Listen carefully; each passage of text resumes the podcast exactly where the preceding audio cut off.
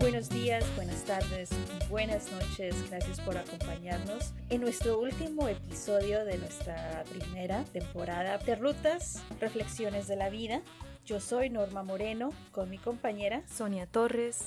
Bueno, Sonia, estamos en este último episodio. Vamos a regresar. Sí, vamos a regresar. pero vamos a tomarnos un breakcito así chiquito. Este, y pues en nuestro último episodio vamos a hablar del miedo.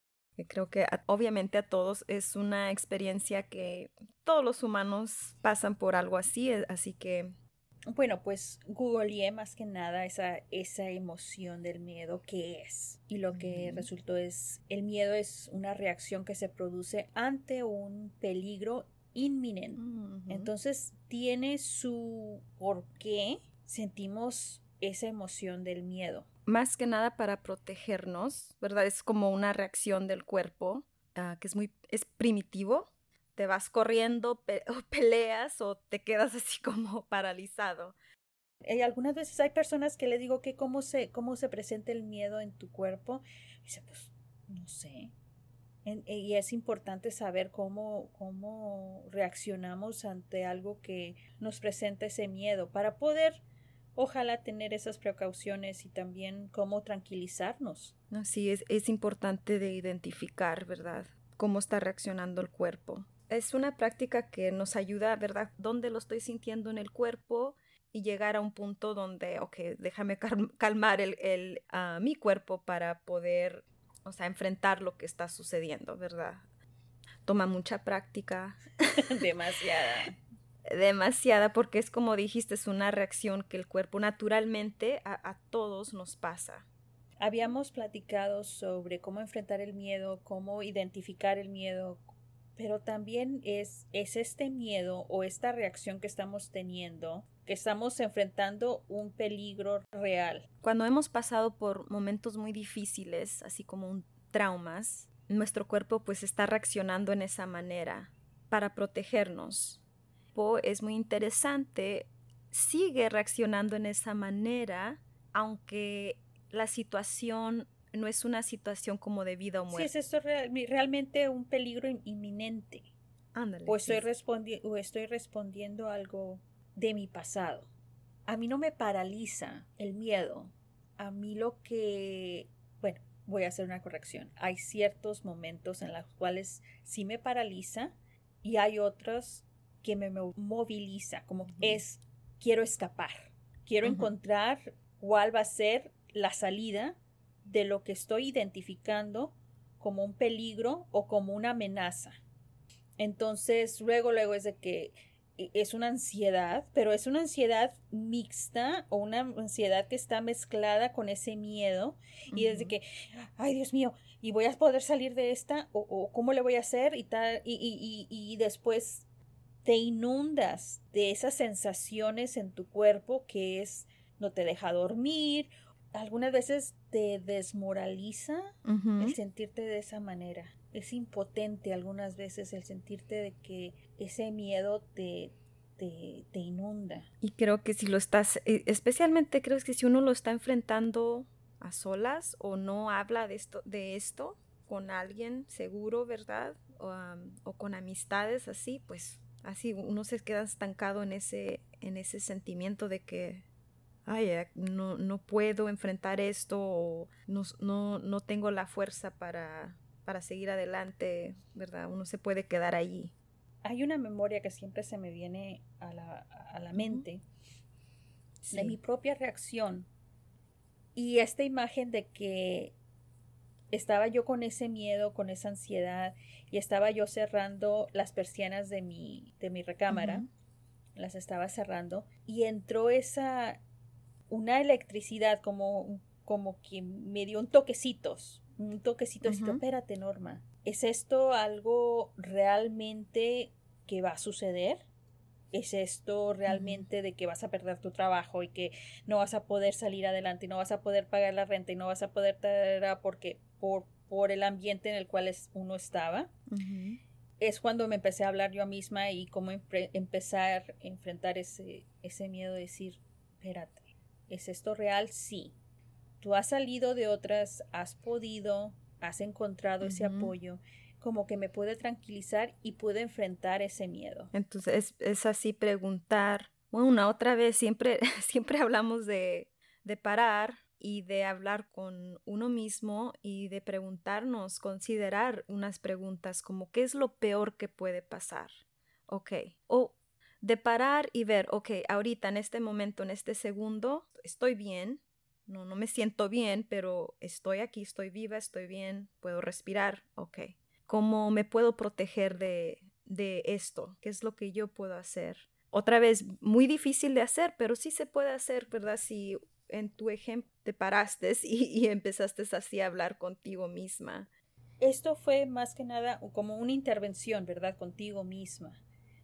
Porque cuando estamos en ese, en, en, ese, en esa onda de, de, en ese sentimiento de ese miedo, de esa ansiedad, algunas veces, pues, respondemos a lo que está pasando como siempre lo hemos hecho, ya sea a la defensiva o lo ignoramos o nos escapamos o simple y sencillamente nos paralizamos y no sabemos qué hacer y pues dejamos que las cosas sigan pasando. Lo que me, me, está viniendo en mente que creo que puede ser una práctica muy importante es de cuando uno esté calmado, ¿verdad? de reflejar en momentos donde nosotros los ha entrado ese miedo y de identificar, ok, cómo, cómo he reaccionado en, en estos momentos, empezar así, en ver, ok, he notado que cuando me entra el miedo, no me siento seguro, mi cuerpo reacciona en X manera. Es un buen paso para poder em, empezar a enfrentar estas cosas. Claro, ah, quisiera también hacer este comentario de que estamos hablando de ciertas situaciones en las cuales nosotros quizás estamos hablando de nuestro propio privilegio. No me voy a comparar con, con el miedo de otras personas que, que algunas veces no hay recursos, no hay ese apoyo en el cual es un poquito más, de, más complicado para poder salir adelante. Quiero hacer nota de eso. Y hay un, hay algo, un factor muy importante en nuestro, en, nuestro, cerebro, de que cuando estamos bajo peligro, claro, nuestras respuestas inmediatas se van, van a salir. Y nuestro lado prefrontal, en donde organizamos, donde planeamos, donde podemos estar tranquilos, eso, eso se para. Y lo único que está funcionando en nuestro cerebro es el lado límbico, que es el del medio donde están las la historia de nuestra vida, donde están nuestros recuerdos, donde están nuestras emociones y después está lo más bajito, que es el lado del cerebro viejo, donde está todo es reptil, todo es sobrevivencia, no tiene nada otra cosa que ver, ni las posibilidades de salir adelante existen. Entonces nada más están esas dos, de esos dos lados de ese cerebro hablándose y comunicándose, estancándonos un poquito más en esa situación y dejando nuestro lado prefrontal en donde podemos encontrar ciertas situaciones o ciertas soluciones afuera del plano. por eso es muy importante cuando estamos enfrentando situaciones que nos da mucho miedo, que nuestra vida no está en peligro, nuestra primeramente, cómo podernos tranquilizarnos para poder una vez más conectarnos con nuestro lado prefrontal y tener los, las tres partes de nuestro, de nuestro cerebro comunicándose para así poder enfrentar lo que esté sucediendo. Sí, gracias por decir eso porque eh, eh, es una parte que creo que tal vez mucha gente no conoce, ¿verdad? Esto no nos enseñan en la escuela. Ah, ¿verdad? Entonces es, muy importante saber que esa es la reacción natural del cuerpo.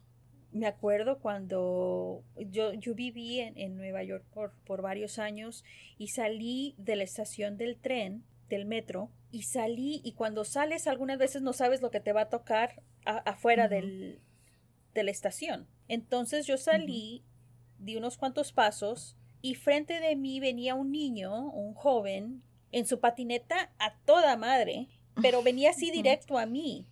Y luego, luego lo que vi, dije yo, ay, este, se, este nos vamos a dar un contronazo con ganas. Entonces, ahí fue cuando mi, mi cuerpo se paralizó porque estaba tratando de ver qué hago. ¿Me muevo a un lado o me quedo aquí?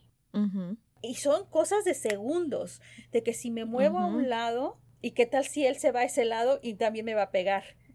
Pero ¿qué tal si me quedo aquí y él también no hace nada? Entonces, cómo nuestro cuerpo reacciona a ciertas cosas que percibe como peligro, que nos va, nos va a causar dolor. Sí. El final de, de, ese ejemplo, de esa historia, es de que el chavito tenía experiencia en su patineta. Yo me quedé ahí paralizada, ni me moví, porque todos que me estaba teniendo esa, ese conflicto interno de que me muevo o no me muevo.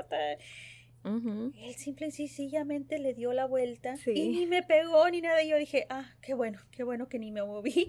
Él hizo lo que te necesita, que no pasó nada. No, sí, lo que ahorita estoy pensando es de que, entonces, ¿cómo uno puede poner este sentimiento, estas experiencias en perspectiva para tal vez manejarlo en una manera diferente? Y, también saber que el miedo es es algo natural, es algo para seguir sobreviviendo.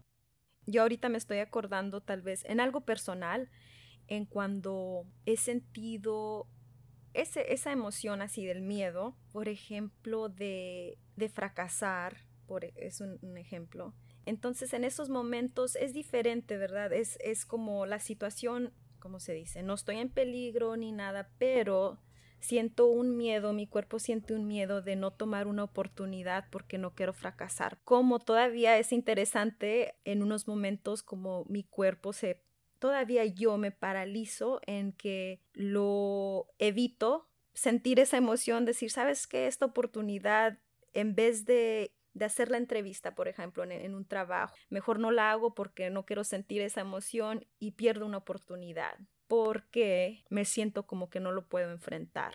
No sé si lo has visto. Sí, creo que es algo muy común. El miedo puede ser algo aprendido por nuestra cultura o por algo que nos ha pasado y que nos, ya nos condicionamos, ya, aprende, aprendimos. Ese miedo al fracaso, dependiendo de cómo, te de cómo nos criaron o qué es lo que hemos estado escuchando puede invadir y nos puede paralizar. Porque el fracaso, según esto, dice algo moral de nosotros o de nuestro carácter, de lo que somos, de cómo fuimos criados. Entonces nos paraliza ese miedo de fracasar, ese miedo de seguir adelante o ese miedo de, de cometer un error. Como en el episodio pasado que, en el cual hablamos, los errores que hemos cometido es una abundancia de información en la cual podemos aprender. Qué vergüenza. no, no, porque lo quiero decir en español y, no quiero admitir que lo estoy pensando en inglés. ok, ¿qué es tu miedo? Ay. Mi miedo que estoy es que no, ah, bueno, bueno, el miedo es de que ah, me van a juzgar que mi español no está. ¿Ya ves? No, ya sé, ya ¿Cuál Es el, ¿Cuál es el peligro que estás, que estás percibiendo? Pues no hay, no hay, nada más que ay, me van a juzgar, que hay. Pero sí, ese es, un, pero ese es un miedo muy real. Ese es un miedo muy real. Y cómo, fíjate cómo tu cerebro se fue luego, luego al ay, me van a juzgar y que me van a decir esto y me van a decir el otro, y tu prefrontal, donde podemos comunicarnos, se apagó. Y se me fue la onda. Se te fue la onda. Eh, eh, lo que quería decir es que, ay, ¿cómo le iba a decir? Hay un punto, puede ver cuándo es que esto es un patrón que te está debilitando, ¿verdad? Que el miedo te está debilitando en tu vida y que no estás tomando tal vez oportunidades de hacer cosas, de enfrentar diferentes situaciones o abrirte para diferentes situaciones por el miedo, ¿verdad? Creo que es allí donde ojalá que con conversaciones así, ¿verdad? Como ahorita estamos hablando de esto, que uno pueda pueda reflejar y decir, ah, sí, e, eso a mí me pasa, me, está, me estoy debilitando y no estoy tomando oportunidades alrededor de mí por esto, oportunidades de trabajo. De amor. oportunidades de, de amor, de amistades, sí. Uf, o sea. No, sí, que eso de las amistades, bueno, una vez más, yo estoy mucho más madura, ¿verdad? Pero, bueno, de años, quizás de emocional, todavía estoy trabajando en eso, pero vamos a, ¿verdad? todavía sigo, todavía sigo siendo la adolescente que siempre he sido. Pero qué difícil realmente algunas veces sí es em, abrir nuestro círculo de amistades por ese miedo. Quizás porque en otros círculos de amistades pues nos, o nos fue mal, entonces tenemos ese miedo de que, ah, de tener esa confianza de que vamos a hacer o vamos a escoger bien. Entonces ese miedo de que mejor no, está bien, así me quedo, mm, no necesito amigos, así solita yo estoy bien. Mejor sola. Hay un, hay, hay una, hay una frase que he escuchado, vine sola a este mundo y sola me voy. No sé.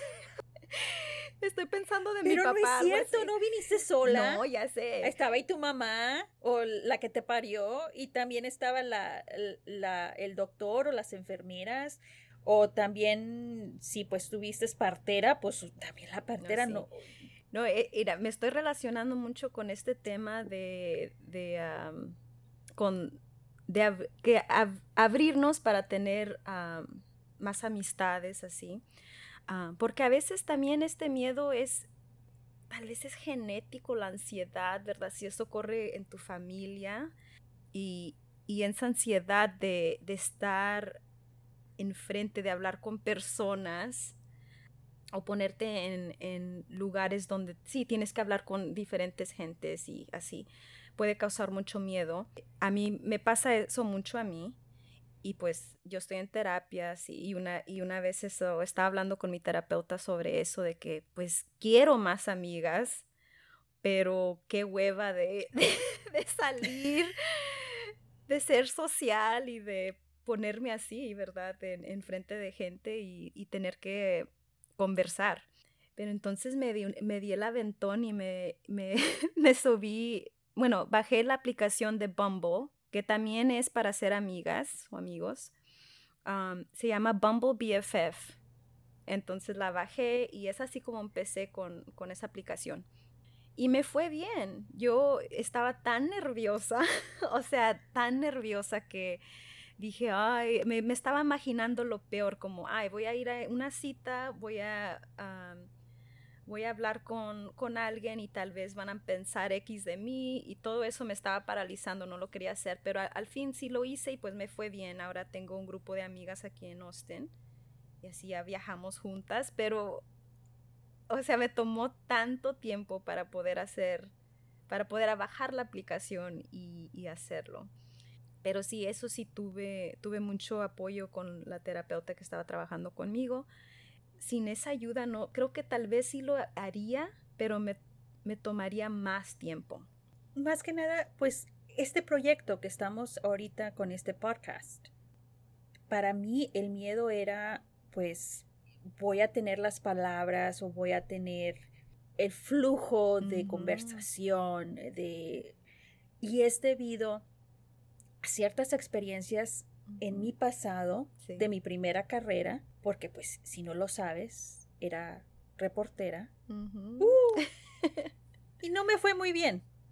Me daba mucha ansiedad estar frente de las cámaras, estar con un micrófono, porque una vez más, ese miedo de que cómo me van a ver, o estoy hablando bien, o eh, eh, eh, estoy realmente dando la información correcta. E, era tan, tantas cosas que realmente, pues también esa inseguridad que uno tiene y las críticas algunas veces de ciertas personas a tu alrededor que pues en vez de levantarte te tumban. También tomo responsabilidad de que estaba muy ansiosa, con mucho miedo, pero también estaba mucho a la defensiva de que si me daban un consejo, si me mm. decían, pues yo también me cerraba Por, por ese miedo que tenía de que, ay, sí se nota, se nota mi inseguridad, se nota mi miedo. Pues este podcast realmente también es enfrentar mi miedo, enfrentar de que puedo tener ciertas actitudes o, ciertas inseguridades, pero soy humana y las estoy, las estoy trabajando por medio de, de este espacio que lo tuvimos que crear. ¿Sí? para poder enfrentar ese miedo y decir que chingue a su madre mi miedo, porque voy a salir adelante y voy a aprender algo nuevo, voy a aprender algo beneficioso para mí y quizás, ojalá, para otras personas. A mí me ayudó eso, eso de eh, la idea de que tal vez esto le pueda ayudar a alguien más en vez de yo estar estancada en mis pensamientos de que, ay, ¿de qué voy a hablar? ¿Yo qué voy a decir? Mejor no. Y a menos te decía que no, Norma. Pero, pero sí, a veces, o sea, una, a reframe, un, no sé cómo se dice en español. no, e, es un giro de otro punto de vista. Sí, sí, de, de, ponerlo en una perspectiva diferente, ¿verdad? De que, ok, esto le puede ayudar a alguien más en vez de estar que, ay, me van a estar criticando de qué voy a hablar. Eso te puede ayudar, algo así tan, tan sencillo. También tengo que darle muchas gracias a, a esta persona que, bueno, varias. pues es Lupe, eh, nuestro amigo Joe, que pues realmente dijo, no, pues échale ganas. También a mi amiga Claudia, que también estuvo bien emocionada de, saber de este proyecto. Pero más que nada también fui con una señora en Verona, aquí en Nueva Jersey, que echó las cartas. me echó el tarot. Y me dice, tú sabes que puedes no, realmente era, era una idea el podcast y todo eso, ¿verdad? Pero siempre me puse de que con ese miedo de que, ¿qué voy a decir? Como tú lo acabas de decir, ¿qué voy a decir? Que, que no otras personas lo están diciendo ya, o que hay otros expertos, otros profesionales que, que, realmente están metidos en esto. ¿Qué voy a decir yo? Y entonces ella, en esta consulta de tarot, me dice, tú tienes un proyecto. Y le digo, ok. Dije yo, pues tengo tantos. Dice, no, es de comunicación. Y ya empezó a decirme, dije yo, la madre, esta sí es buena. Dije yo, ok, está bien, ya me está diciendo algo que pues yo no le he dicho nada a ella. Sí. A muchas otras personas sí, pero a ella, y esa era la primera vez que yo la había conocido.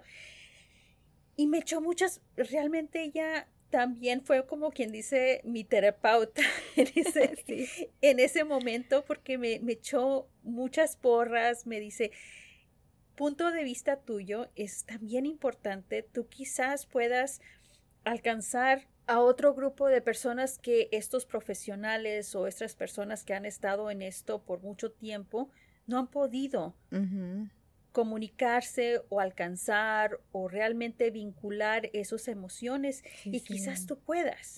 Y después, claro, me, me echó la, el tarot y me dijo, no, yo veo que va a ser muy bueno. Y dije yo, no, pues me echó las porras. Dije yo, no, pues está bien. si me está diciendo que va a ser un éxito, pues órale, me aviento. Pero qué tan importante es eso, ¿verdad? De el miedo a mí me estaba deteniendo algo que quizás funcione o no funcione. Y el hecho de que tuve varias personas a mi alrededor que me apoyaron y me dijeron, hazlo. Si metes la pata, la metiste, ¿cómo la vas a corregir? Y, y, seguir adelante. Si esto no funciona, no funciona. Entonces, ¿qué hay otro proyecto? ¿Qué es otra cosa? El que no funcione no quiere decir que soy una fracasada. Claro. Quiere decir de que pues el proyecto pues sí fue quizás no, no encontró su, su punto, pero también qué me enseñó a mí. Si lo podemos poner de que, ah, me puedo aventar, puedo hacer esto, aprendí nuevas cosas. Qué, qué, valentía, ¿verdad? De, de, o sea, de enfrentarlo y así de, dándole gas y como que era de ir enfrente, aunque, ¿verdad? Aunque haya seguidores o no, ¿verdad? Es una experiencia nueva donde uno aprende. Y qué padre eso de tener apoyo. Creo que uno también, sí, yo siempre, siempre hablo de, oh, que de ir a terapia y todo, pero, pero es así de, de tener a gente alrededor de nosotros, de que nos, que nos echen porras, que, que nos digan, algo tal vez que nosotros no estamos viendo. ¿Qué tan importante es todo eso, la comunidad? Que tenga nuestro bienestar siempre presente, porque pues sí, nos van a echar porras, no, sí, échale, pues a mí me gusta cantar, pues échale a la cantada, no, hombre, no puedo ni con el tono, una cosa es de que me guste, pero otra cosa es que tenga el talento.